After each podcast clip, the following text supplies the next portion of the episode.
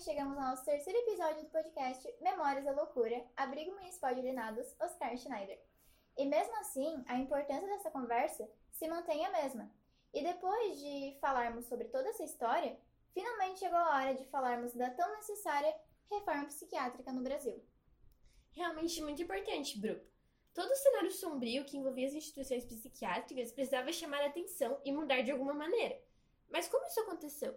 Bom, na verdade, Cami, essa movimentação já existia desde o final da década de 70, com alguns movimentos que surgiram falando de uma reforma sanitária, buscando assegurar o direito à saúde e o dever do Estado de entregar isso à sociedade.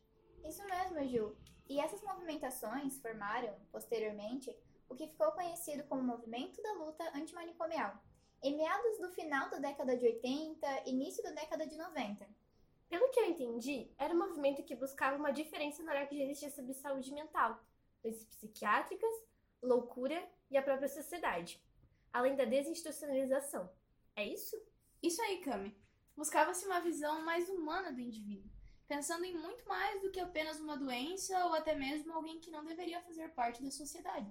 Além, obviamente, de repensar todo o descaso e os tratamentos que eram utilizados na época, como a gente já comentou nos episódios anteriores. E não podemos esquecer da necessidade de impedir a exclusão social desses indivíduos. Além do mais, é bem interessante lembrarmos como a arte e a cultura foram importantes nesse processo. É verdade. Mesmo antes dessas reformas, temos a produção artística e cultural começando a ser utilizada nos, nos tratamentos, como foi o caso dos trabalhos do Dr. Anísio da Silveira.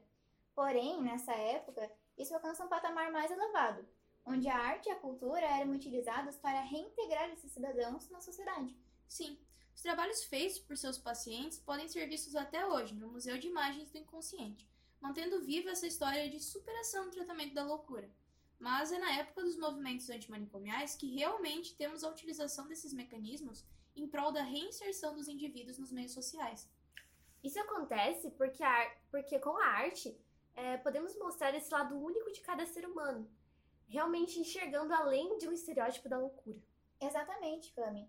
É bem interessante pensar nas mudanças que ocorreram nesse sentido e como essa influência artística e cultural foi importante para mudar a forma como essas pessoas eram vistas. Apesar de tudo isso, ainda precisamos falar e promover a mudança de olhar, que muitas vezes ainda existe quando falamos de loucura.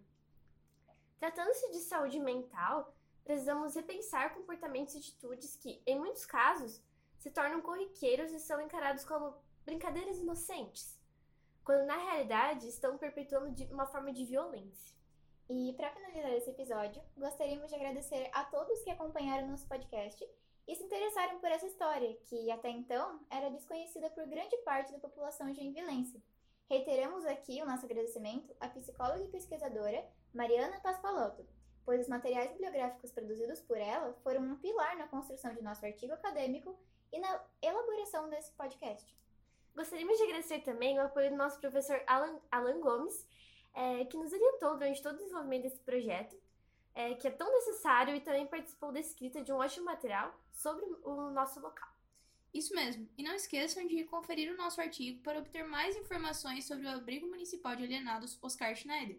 E deem uma olhada na história de outras instituições no site Reforma Psiquiátrica Online. O link está na descrição do podcast.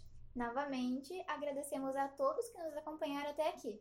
Até mais! Até mais! Tchau!